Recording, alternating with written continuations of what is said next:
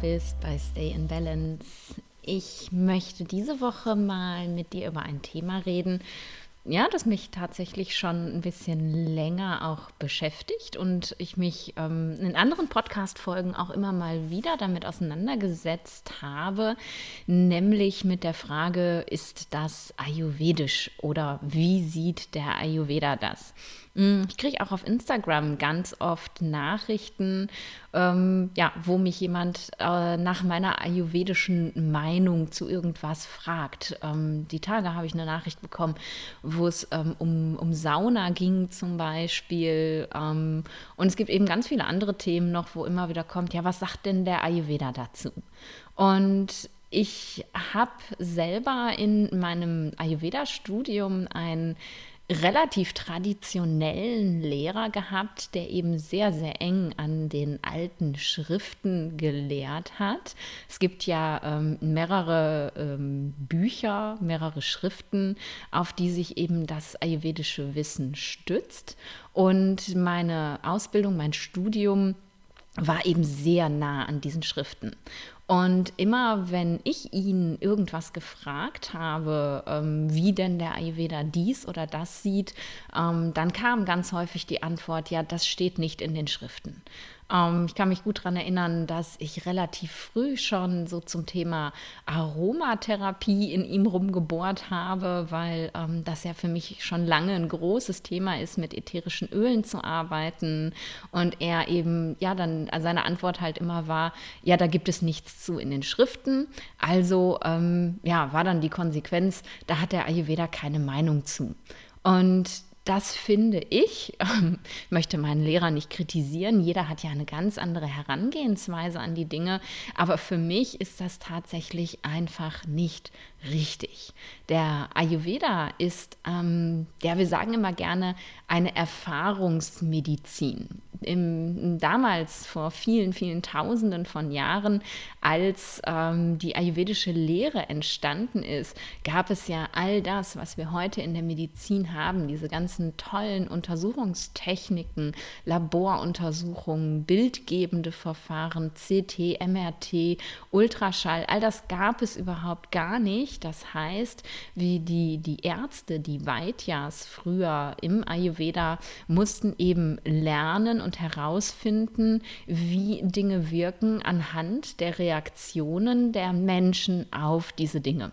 Und so hat sich letztendlich das Wissen über den Ayurveda immer mehr und mehr entwickelt und immer weiter und weiter vertieft. Und für mich ist es einfach ganz wichtig, nicht an diesem Punkt stehen zu bleiben und zu sagen, das steht nicht in den Schriften, auf die wir uns berufen. Und deswegen gibt es da keine ayurvedische Erklärung zu, sondern einfach das Basiswissen und das Basisverständnis, das sich ja einfach nicht verändert, auf unsere heutige Zeit anzuwenden und mir die Welt sozusagen ayurvedisch zu erklären. Und ich habe gerade ja schon gesagt, ich habe da schon einige Podcast-Folgen zu gemacht. Vielleicht kennst du ähm, die Folge über Social Media und die Doshas, verlinke ich dir in den Show Notes, wo ich mir eben angeguckt habe, was der Gebrauch von Social Media mit den einzelnen Doshas macht. Also wie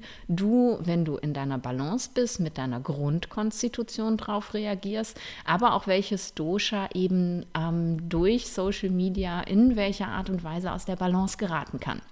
Und das ist natürlich überhaupt nichts, was in irgendwelchen Schriften stehen kann, denn Social Media ist ja noch ein relativ neues Phänomen.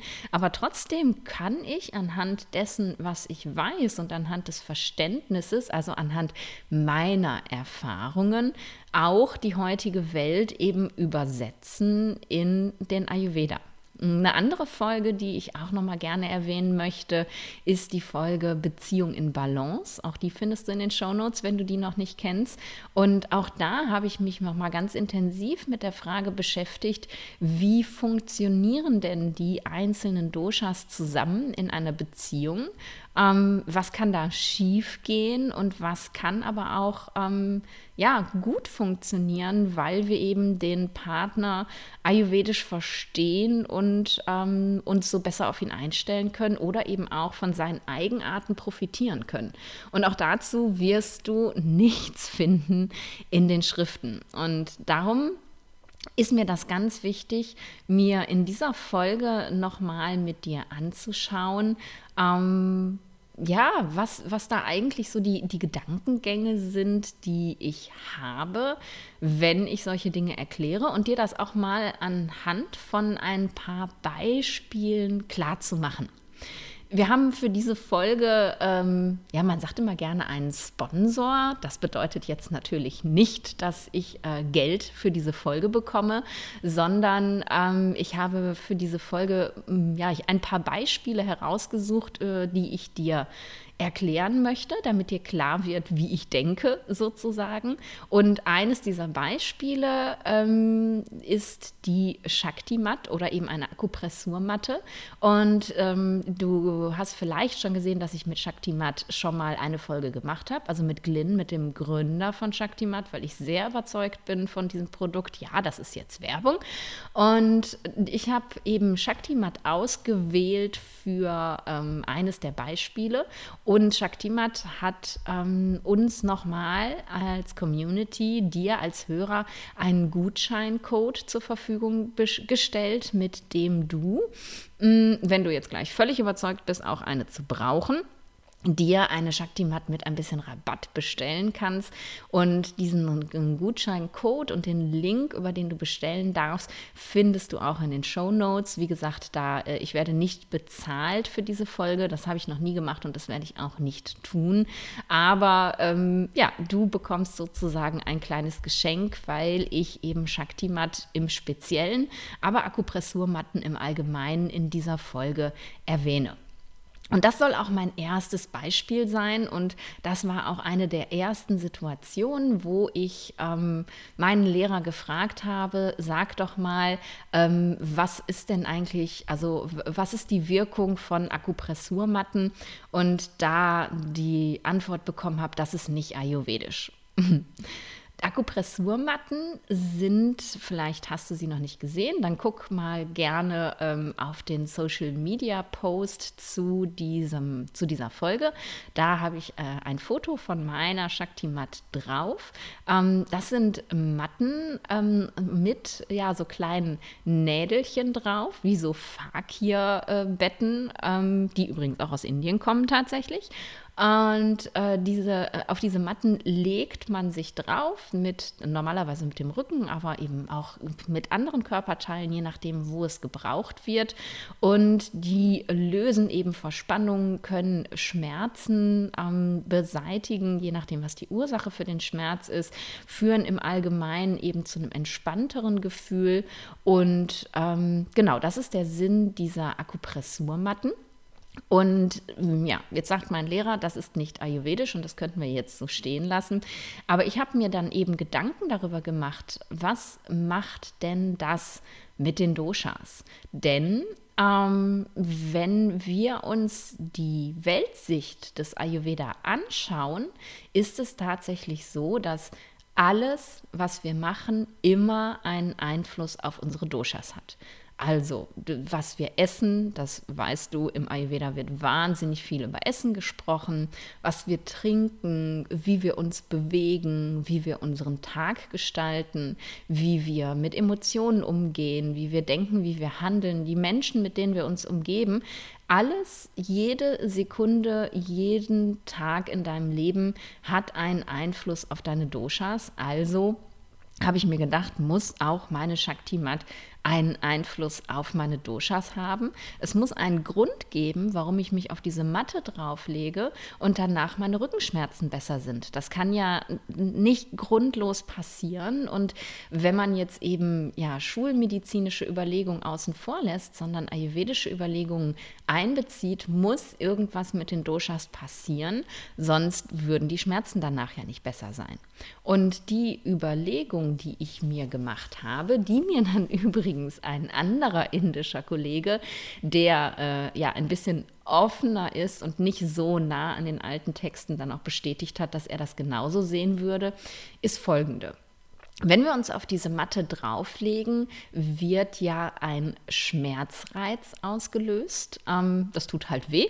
Das tut nicht lange weh. Das sind nur ein paar Minütchen. Und dann löst sich dieser Schmerz auf und es kommt halt ein, ja, ein, ein warmes Gefühl, ein gutes Gefühl. Vielleicht kribbelt es auch so ein bisschen. Also auf jeden Fall ist es jetzt nicht dauerhaft schmerzhaft. Aber dieser Schmerzreiz, der eben initial kommt, führt eben dazu, dass der Körper damit reagiert, dass er die Durchblutung in diesem Bereich erhöht, wo der Schmerz stattfindet. Und durch diese erhöhte Durchblutung wird eben Wärme erzeugt in diesem Bereich. Und wenn du selber schon mal auf so einer Akupressurmatte gelegen hast, dann weißt du tatsächlich auch, danach ist der Rücken knallrot. Und das liegt eben an dieser gesteigerten Durchblutung und an dem Wärmeeffekt. Ähm, und dann habe ich mir überlegt, äh, wer macht denn, welche Doshas machen Schmerzen? Und man sagt halt im Ayurveda, äh, kein Schmerz ohne Vata. Also das Dosha, was an ähm, der Entstehung von Schmerzen beteiligt ist, ist das Vata-Dosha. Und Vata neigt eben dazu, wenn es sich nicht mehr natürlich bewegen kann, weil es durch irgendwas blockiert wird, sich im Gewebe anzusammeln, wie die anderen Doshas auch. Und wenn sich Vata zum Beispiel wie bei mir im unteren Rücken ansammelt, da habe ich meine Sollbruchstelle, dann führt das eben durch diese Stagnation des Doshas dazu, dass Schmerzen ausgelöst werden. Und jetzt weißt du ja oder kennst du ja den Satz, Gleiches erhöht Gleiches, Unterschiede erzeugen Balance, also unser Therapieleitfaden im Ayurveda sozusagen. Ähm, Vata ist halt aus sich heraus kalt und in dem Moment, wo durch diesen ausgelösten Schmerzreiz Wärme erzeugt wird, hast du also sozusagen das Gegenteil ähm, der Kälte erzeugt und damit wird eben Vata an dieser Stelle reduziert. Ist relativ logisch, oder?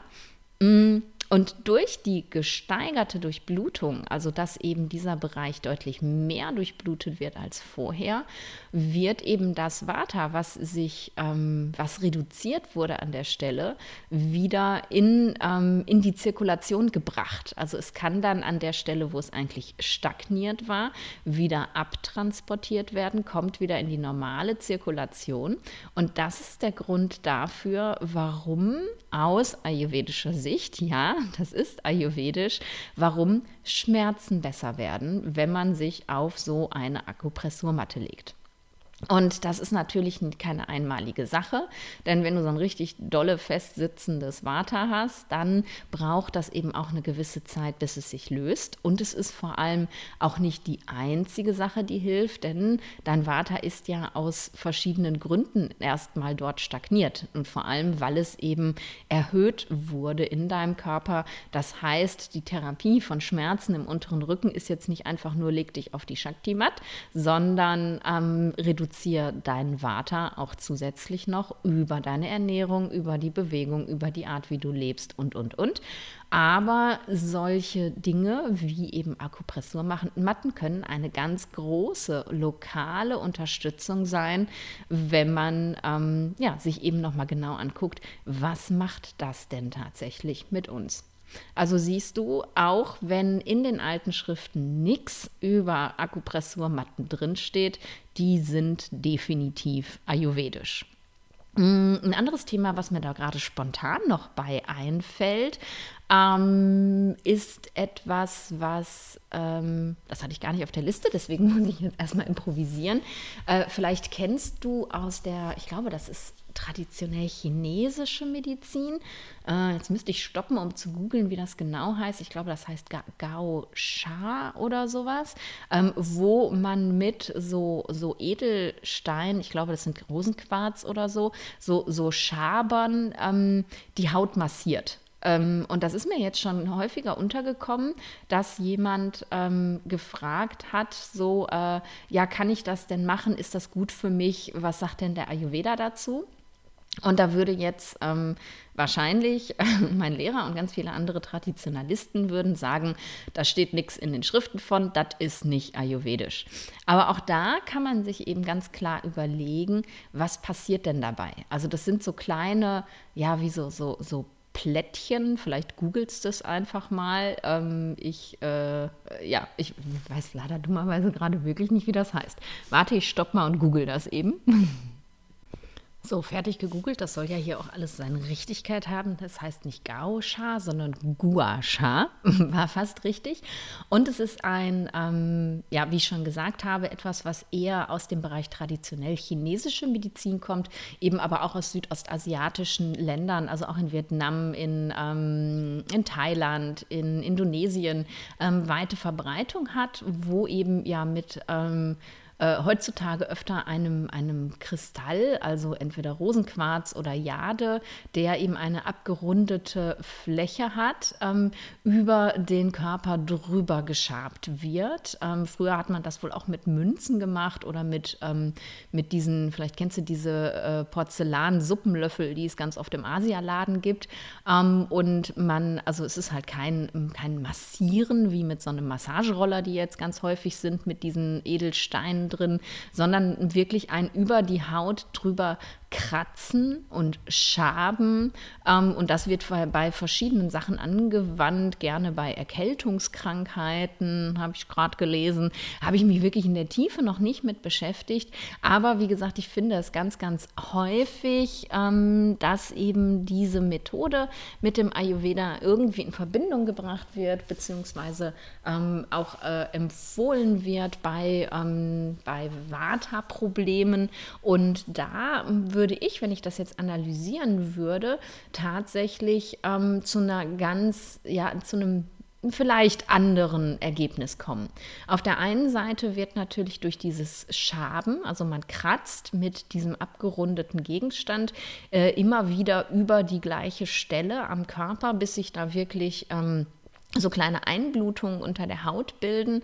Ähm, dadurch wird natürlich auch wieder Wärme erzeugt. Allerdings, und das ist eben der Unterschied zu der Shakti-Mat oder generell zu Akupressurmatten, ähm, wird eben durch dieses Schaben, durch dieses Kratzen, also diese wiederkehrende schabende Bewegung, Vata erhöht. Denn Gleiches und Gleiches, Vata ist aus sich heraus bewegt und dieses Schaben ist eben auch eine Bewegung. Und dadurch wird das Vata erhöht. Und da würde ich jetzt wirklich ähm, aus meiner Perspektive sagen, dass wir eben einmal den Vata reduzierenden Effekt haben und auf der anderen Seite aber den Vata steigernden Effekt. Und dass es deswegen ähm, jetzt für mich keine Technik wäre, die ich zur Vata Reduktion einsetzen würde. So kann man es mal eben sehen und habe ich mal kurz spontan was für dich analysiert. Ähm, dann gucken wir uns gerne das Thema ätherische Öle nochmal an. Das habe ich ja vorhin schon mal angesprochen. Denn ähm, ja, auch ätherische Öle sind für mich und waren für mich schon lange, bevor ich mich mit dem Ayurveda beschäftigt habe, ein ganz, ganz kraftvolles Tool ähm, in, ja, in, in der Heilungsarbeit, sowohl auf körperlicher, aber eben auch auf mental-emotionaler Ebene. Unser ähm, Riechhirn ist Teil unseres sogenannten limbischen Systems. Das ist ähm, das System, in dem äh, Erinnerungen gespeichert werden und ähm, in dem eben auch Emotionen entstehen. Und das Riechhirn wird eben dazu gezählt. Und so siehst du, dass eben ja diese, diese Verbindung, diese emotionale, also diese feinstoffliche Verbindung da auch ganz klar ist und es nicht einfach nur um die körperliche Arbeit geht. Und ähm, wenn man sich dann ätherische Öle anschaut, ähm, auch wenn es in den alten Schriften kein Kapitel über Ayurveda Aromatherapie gibt, kann man eben ganz klar auch die Wirkung der einzelnen ätherischen Öle zuordnen. Ähm, du kannst also anhand der ähm, ja, des, des Inhaltsstoffs dieses Öls, entweder hast du Ölmischungen oder du hast eben reine Öle, ähm, kannst du ganz klar sagen, was macht das denn mit den Doshas? Ähm, genauso wie wir ja eben über Lebensmittel, über Kräuter und über Gewürze sagen können, das erhöht oder das erniedrigt ein Dosha, kann man das natürlich auch über ähm, das ätherische Öl sagen. Wenn wir uns jetzt ähm, zum Beispiel ein Öl angucken wie hm, sagen wir mal Zitrone oder Lemon heißt es ja bei den meisten äh, Herstellern, die eher im englischen Raum arbeiten, ähm, ist das Zitronenöl ja aus sich heraus sauer. Und wir können eben auch ganz genau sagen, was macht sauer mit den Doshas und was macht sauer mit dem Agni. Also können wir auch sagen, was macht das Zitronenöl mit den Doshas und mit, den, mit dem Agni.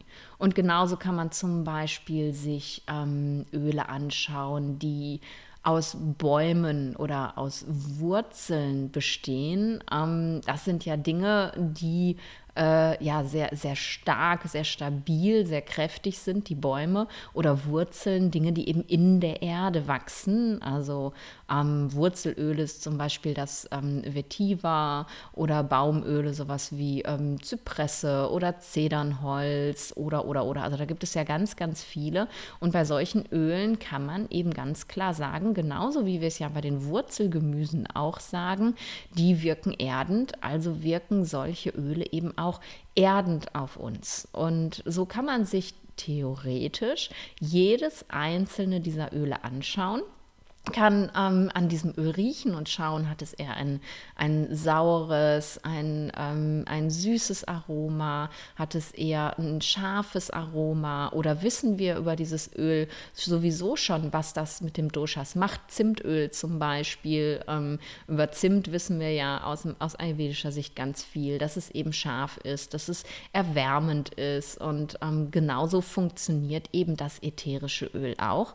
Und genauso können wir eben auch auch wenn das nicht ayurvedisch ist, diese Dinge für uns nutzen, die ätherischen Öle für uns nutzen, um eben nochmal wieder ein Handwerkszeug mehr zu haben, um positiv auf unsere Doshas einzuwirken und das auf körperlicher Ebene, aber eben auch auf mental-emotionaler Ebene. Also dadurch, dass dich der Geruch dieses Öls vielleicht begleitet, weil du es im Diffusor hast oder du hast ein Öl, von dem du weißt, dass es dich total erdet, das hast du immer in der Handtasche mit dabei und wenn du merkst, ich bin total ungeerdet gerade, ähm, tust du einen Tropfen in die Hand und und kannst das inhalieren. Und ja, da würde man jetzt ähm, ganz traditionell sagen, das hat nichts mit Ayurveda zu tun. Aber ähm, natürlich können wir eben jedes Öl aus ayurvedischer Sicht zuordnen und können zu jedem Öl sagen, das erhöht das Dosha oder das erniedrigt das Dosha.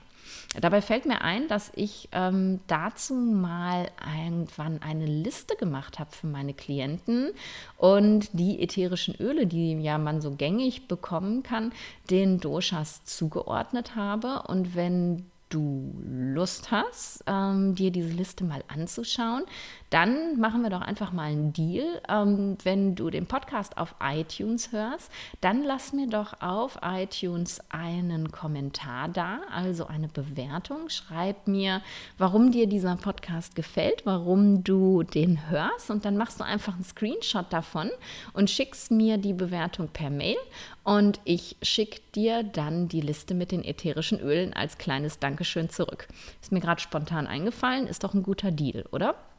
Also, ätherische Öle sind ayurvedisch, auf jeden Fall. Mm, dann gucken wir uns mal das Thema Yoga an. Ähm, Yoga wird jetzt klassischerweise in den alten Schriften auch nicht wirklich in der Tiefe erwähnt, wie wir es heute tatsächlich, ähm, zumindest in meiner Ayurveda-Bubble, ähm, benutzen. Wenn man sich die Yoga-Schriften anschaut, also es gibt ja viele, viele alte Yoga-Schriften, ähm, in denen wirklich die Wirkung der einzelnen Asanas erklärt wird. Asanas sind eben diese Yoga-Haltungen, ähm, in die ja, man sich begibt sozusagen. Und man kann eben über jede Yoga-Haltung eigentlich sagen, was hat sie für einen Effekt. Ist es eine erdende Haltung oder eine energetisierende Haltung? Ist es eine kühlende Haltung oder ist es eine wärmende Haltung? Also erzeugt sie Kühlung oder erzeugt sie Wärme im Körper? Das kannst du mit jeder einzelnen Asana wirklich machen. Und das kannst du natürlich auch in jeder einzelnen Asana spüren. Also es geht noch nicht mal darum, in irgendwelchen Yoga-Büchern nachzugucken, was, ja, wie wirkt das jetzt, sondern du kannst wirklich, wenn du selber Yoga praktizierst und ähm, jetzt nicht gerade Vinyasa-Yoga praktizierst, also dieses, wo man einatmen, ausatmen, sich ganz viel bewegt, sondern ein eher statisches Yoga, wo du lange in den Asanas verweilst, kannst du für dich selber erkunden, was macht die einzelne Asana mit mir ähm, was spüre ich danach und kannst es eben für dich selber rausfinden. Aber eben ja über dieses Wissen der Wirkung der einzelnen Asanas kann man eben auch eine Aussage darüber machen, was machen die Asanas mit den Doshas. Ähm, Habe ich eine wärmende Asana, dann weiß ich, die ist gut für Vata, die ist gut für Kapha. Hm, die sollte ich bei Pitta vielleicht nicht so häufig und nicht so intensiv praktizieren. Habe ich eine kühlende dagegen, würde ich eher schauen, dass ich sowas bei Pitta häufig einsetze und ähm, ja, eher bei den anderen beiden vermeide. Habe ich eine Asana, die Erdung bringt, finden Vata und Pitta das super. Und ähm, wenn man sowieso schon ziemlich geerdet ist, weil man in einem Kapha-Ungleichgewicht ist, dann sollte man das eher nicht tun. Habe ich äh, dagegen energetisierende Asanas, dann sind die super für Kapha, aber Vata und Pitta brauchen meist nicht noch mehr Energie. Und so kann man wirklich ähm, ja, jede Asana zuordnen und kann eben etwas entwickeln, was es in den alten Schriften nicht gibt, was aber heute ähm, ja von, an verschiedenen Stellen und auch sehr, sehr gut gelehrt wird, nämlich die Ayurveda-Yoga-Therapie. Es geht dann nicht mehr darum, ähm, schöne Yoga-Klassen zu gestalten, wie, sie, ähm, wie du sie in Yoga-Studios dann bekommst, wo ja große Gruppen eben gemeinsam praktizieren, sondern es geht wirklich um eins zu eins Therapie und ein guter Ayurveda-Yoga-Therapeut, also jemand, der eine Ausbildung hat und das wirklich gelernt hat, ähm, der kann eben dein aktuelles Ungleichgewicht ähm, bestimmen und kann dir anhand deines Ungleichgewichts eine ganz individuelle Yoga-Praxis zusammenstellen, die eben ja dein erhöhtes Dosha ganz gezielt reduzieren kann. Und das finde ich ähm, ganz, ganz wertvoll. Ich arbeite da selber mit meinen Klienten auch mit. Also jeder meiner Klienten bekommt immer eine eigene Yoga-Praxis. Ähm, und die wird auch immer angepasst und variiert, je nachdem, wo wir jetzt gerade stehen. Und das ist wieder ein Baustein in der Therapie. Also wieder ein, ein Puzzleteilchen, das du eben nutzen kannst, für dich nutzen kannst, um wieder in deine Balance zu kommen. Und ähm, auch wenn das nicht ayurvedisch ist, laut der alten Schriften, finde ich das tatsächlich ganz schön ayurvedisch. Und eben auch, weil wir eben wirklich die Wirkung der einzelnen Asanas benennen können, viel ayurvedischer als jetzt zu sagen, ja, Qigong ähm, zum Beispiel reduziert Vata oder äh, Karate erhöht Pitta. Also Sportarten kann man natürlich generell zuordnen, aber Yoga kann man eben als Therapie einsetzen, weil jede einzelne Asana einen Effekt hat und so kannst du eine Komposition bekommen, die extra für dich ausgerichtet ist. Und wie gesagt, das nutze ich mit meinen Klienten und das nutze ich auch ähm, in meinem Migräne-Abo. Falls du da noch nichts von gehört hast, äh, packe ich dir den Link einfach mal in die Show Notes, falls du Migräne hast.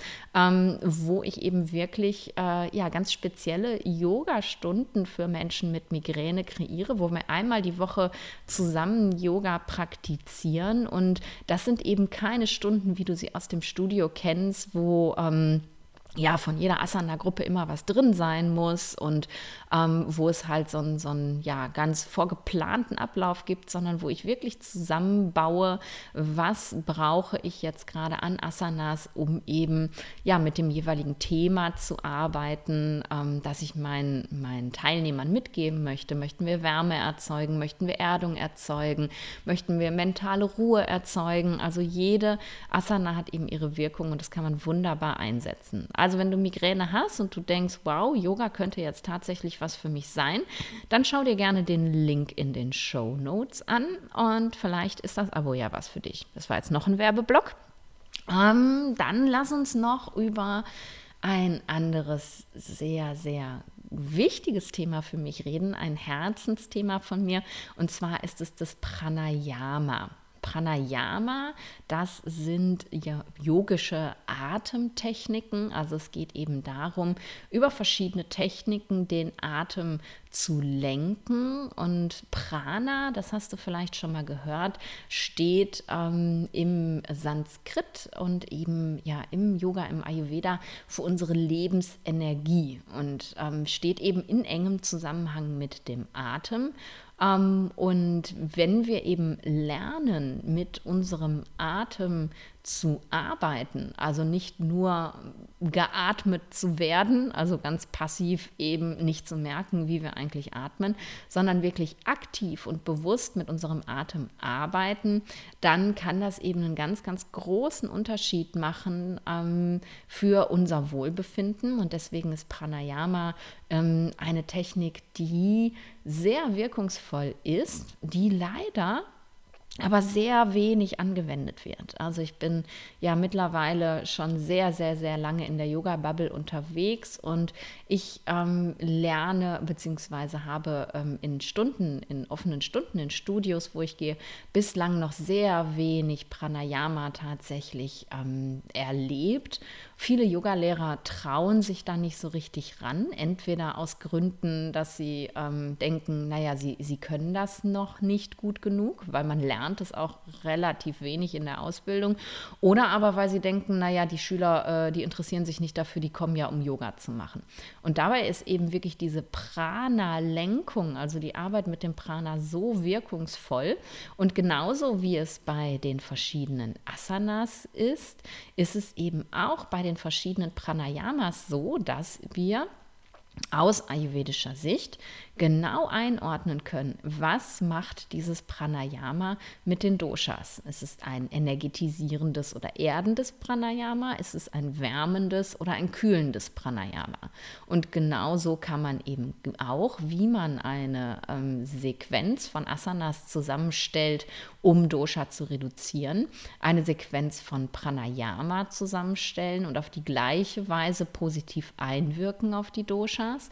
Und ähm, das ist eben auch etwas, was der Schüler oder der Klient unglaublich leicht alleine zu Hause praktizieren kann. Wenn jemand noch keine Yoga-Erfahrung hat, dann kann es schon ganz schön kompliziert sein, ihm eben verschiedene Yoga-Asanas mitzugeben, so dass er sich da auch schnell sicher mitfühlt. Wenn du aber tatsächlich ähm, jemandem einmal ein Pranayama gezeigt hast, oder ich arbeite da mit Videos, die ich aufgenommen habe, ähm, dann ist es unglaublich einfach, dieses Pranayama mit in den Alltag zu nehmen und ja, mal eben auf die Yogamatte hüpfen ist gar gar nicht mal so einfach, aber mal eben einen ruhigen Ort finden und mal zwei Minuten ein Pranayama zu machen, das ist ganz schön einfach. Und wenn du so ein Repertoire für dich irgendwann hast, wo du weißt, ah, wenn ich gerade Energie brauche, dann nutze ich dieses Pranayama. Wenn ich mich ungeerdet fühle, dann benutze ich dieses Pranayama. Wenn mir kalt ist, dann ist das eher das Gute. Und wenn es mir warm ist, nutze ich ein anderes. Dann ähm, kannst du auch damit ayurvedisch arbeiten. Dann ist eben auch Pranayama ayurvedisch. Und wenn ich dich da jetzt total mit angefixt habe und du denkst, oh mein Gott, ich möchte Pranayama lernen, dann kommt jetzt der nächste Werbeblock. Das ist übrigens alles ungeplant. Das fällt mir nur während ich rede immer wieder ein. Ich rede halt einfach ja auch über meine Herzensthemen. Und ähm, mein neues Baby hast du vielleicht schon von gehört, vielleicht aber auch noch nicht, weil wir gerade erst anfangen, das offiziell zu machen, ist eine Pranayama-Ausbildung. Ich habe zusammen mit einer Freundin, mit der lieben Katharina, letztes Jahr im Sommer entschieden, dass wir gemeinsam Pranayama ausbilden möchten. Katharina ist ähm, selber auch Yogalehrerin und hat eine Yogalehrerausbildung gefunden mit einem großen Schwerpunkt für Pranayama. Mm, sie hat eine Atemtherapie-Ausbildung gemacht und eine Breathwork-Ausbildung. Breathwork ist sozusagen ja die moderne Version von Pranayama. Ähm, und dann kam eben noch meine Expertise dazu. Ich habe ja eben auch ähm, als Yogalehrerin schon lange Kontakt zu Pranayama. Ich praktiziere in einem Stil, ähm, in dem Pranayama sehr, sehr, sehr viel Raum hat. Das ist, hast du mich wahrscheinlich auch schon erzählen hören von, das ist das ähm, Tantric Hatha Yoga, also Hatha Yoga unter tantrischen Gesichtspunkten, wo eben Pranayama ein ganz wichtiges Tool ist und in keiner Klasse Pranayama fehlen darf. Ähm, und ich habe eben ja auch die ayurvedische Gesicht, äh, Gesichtsweise, mhm, die ayurvedische Sichtweise auf das Pranayama und zusätzlich aber auch das schulmedizinische Wissen, was macht denn überhaupt Atem und Pranayama mit uns. Und dann war für uns beide einfach sonnenklar, okay, ähm, das ist äh, ja ein absolutes Alleinstellungsmerkmal. So viele Blickweisen auf Pranayama bekommst du tatsächlich nirgendwo. Wir müssen eine Ausbildung kreieren, und ähm, haben das jetzt gemacht in den letzten Monaten und gehen jetzt gerade offiziell damit raus. Und die erste Ausbildung wird im Januar starten. Es wird eine Online-Ausbildung sein. Aufgrund der aktuellen Gegebenheiten haben wir uns dafür entschieden. Wir würden es sehr gerne offline machen, aber das Risiko ist einfach zu groß, dass wir es dann doch absagen müssen. Und deswegen haben wir gesagt, wir gehen erstmal online raus und ähm, es wird an Wochenenden stattfinden, vier Wochenenden. Und ja, ich brauche dir das gar nicht alles erzählen. Ich packe dir einfach den Link zu unserer Website in die Show Notes. Und da findest du alle Informationen zur Ausbildung. Und wenn du das Gefühl hast, das ist was für dich, dann ähm, schau da doch einfach gerne mal drauf. Und diese Ausbildung ist tatsächlich nicht nur für Yogalehrer. Ähm, du kannst die Ausbildung auch machen, wenn du Ayurveda-Coach bist und sagst, ich möchte auch Pranayama in meine Therapie integrieren. Du kannst sie auch als als jeder andere Coach machen und Pranayama als, als Technik nutzen, mit deinen Klienten zu arbeiten. Es ist eine ganz tolle Sache, die einfach zu jedem heilenden Feld passt. Und du kannst auch beschließen, ich bin überhaupt gar nichts davon und trotzdem möchte ich das lernen und mich vielleicht ähm, ja nur mit Pranayama äh, selbstständig machen, möchte das unterrichten. Oder du sagst auch, äh, ich möchte einfach nur Pranayama für mich selber in der Tiefe lernen und verstehen, damit ich eben ja, mich über den Atem heilen kann. Denn ja, auch das ist ayurvedisch. Und ähm, ja, dann guck da gerne mal auf den Link drauf. Freue ich mich total drüber, weil ja, es ist einfach so mein, mein Baby gerade, mein Herzensprojekt. Ähm, und, und, und es wäre einfach toll, diese Wirkung eben weitergeben zu können an ganz viele andere Leute, damit sie es eben auch für ihre Klienten oder für sich selber anwenden können. So, jetzt habe ich dir mal äh, geplant vier, aber eigentlich fünf Beispiele genannt, wie man eben die Welt betrachten kann mit der ayurvedischen Brille und eben sagen kann, ja, das ist ayurvedisch, weil man eben ja alles in Bezug auf die Doshas erklären kann. Und das soll für dich einfach eine Inspiration sein, dass du dir jede Sekunde, jede Minute, jede Stunde, jeden Tages darüber Gedanken machst, ist das, was ich jetzt gerade tue, gut oder schlecht für mich? Denn das ist eigentlich die einzige wirklich wichtige Intention, die ich mit dieser Folge habe, dir klarzumachen, dass alles ayurvedisch ist, dass alles, was du tust, jedes Gespräch, was du führst, jeder Podcast, den du hörst, ähm, und ich freue mich sehr, dass du meinen hörst, jedes YouTube-Video, was du dir anguckst, jede Fortbildung, für die du dich entscheidest, jedes ähm, ja, jedes Essen, jedes Getränk, jede Bewegung einen Einfluss auf deine Doshas hat und damit eben auch einen Einfluss auf deine Balance. Und das soll jetzt nicht dazu führen, dass du keinen Schritt mehr tun kannst, äh, ohne vorher zu überlegen, was macht das jetzt mit meinen Doshas, sondern das soll in dir ein Bewusstsein wachrütteln, dass du eben nicht mit Scheuklappen oder mit zuen Augen durch die Welt gehst und ständig irgendwelche Dinge tust, die dir vielleicht gar nicht gut tun, sondern wenn du das Gefühl hast, hm, ich weiß nicht, ob das das Richtige ist, vorher einmal zu überlegen, was könnte denn das mit den Doshas machen? Ist es gut für mich oder eben nicht? Da einfach mal reinzuspüren und genauso wie ich eben die ayurvedische Lupe in die Hand zu nehmen, die ayurvedische durch die ayurvedische Brille zu gucken und dir damit zu überlegen, passt das zu mir persönlich, tut mir das gut oder tut mir das eben nicht gut. Und wenn du diese Message aus dieser Folge mitgenommen hast, äh, dann habe ich mein Ziel erreicht.